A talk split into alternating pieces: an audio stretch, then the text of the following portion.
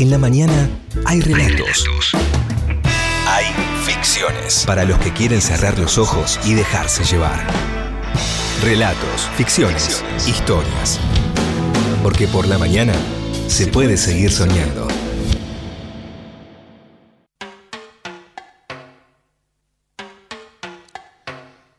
Esta semana estamos en la semana de Eduardo Galeano, a modo de homenaje.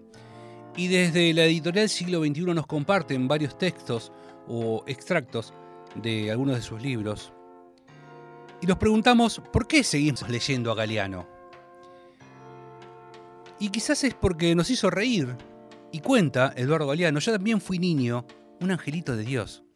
En la escuela, la maestra nos enseñó que Balboa, el conquistador español, había visto desde una cumbre de Panamá a un lado el Océano Pacífico y al otro el Océano Atlántico.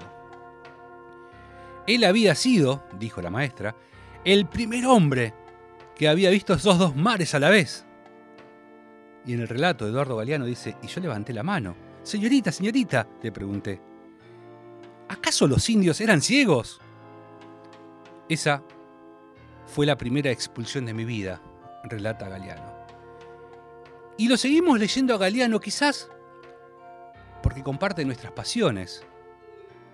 Y dice que el fútbol ocupa un lugar importante en la realidad, a veces el más importante de los lugares. Para los intelectuales de derecha el fútbol suele no ser más que la prueba de que el pueblo piensa con los pies y para los intelectuales de izquierda el fútbol suele no ser más que el culpable de que el pueblo no piense. Pero la realidad de carne y hueso, este desprecio le van y le viene. Cuando arraigan en la gente y encarnan en la gente las emociones colectivas, se hacen fiesta compartida o compartido naufragio y existen sin dar explicaciones ni pedir disculpas. Y quizás también seguimos leyendo a Galeano porque supo aprender de la naturaleza. Señor o señora, o los dos a la vez, o a veces él es ella y a veces ella es él. En las profundidades del mar nunca se sabe. Los meros y otros peces son virtuosos en el arte de cambiar de sexo sin cirugía. Las hembras se vuelven machos y los machos se convierten en hembras con asombrosa facilidad y nadie es objeto de burla ni acusado de traición a la naturaleza o a la ley de Dios.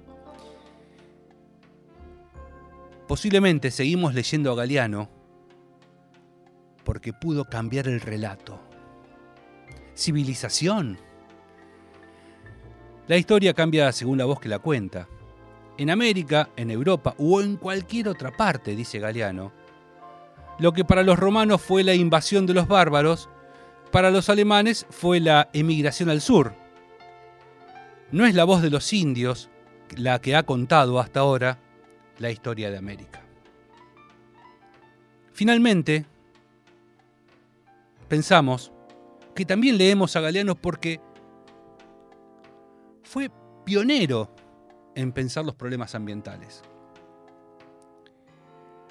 Para la civilización que dice ser occidental y cristiana, la naturaleza era una bestia feroz que había que domar y castigar para que funcionara como una máquina puesta a nuestro servicio desde siempre y para siempre. La naturaleza que era eterna nos debía esclavitud. Recientemente nos hemos enterado de que la naturaleza se cansa y que como nosotros puede morir así sin nada. Un 13 de abril del 2015, Eduardo Galeano pasaba a la eternidad. Nos dejó textos que eternamente nos van a ayudar a pensar.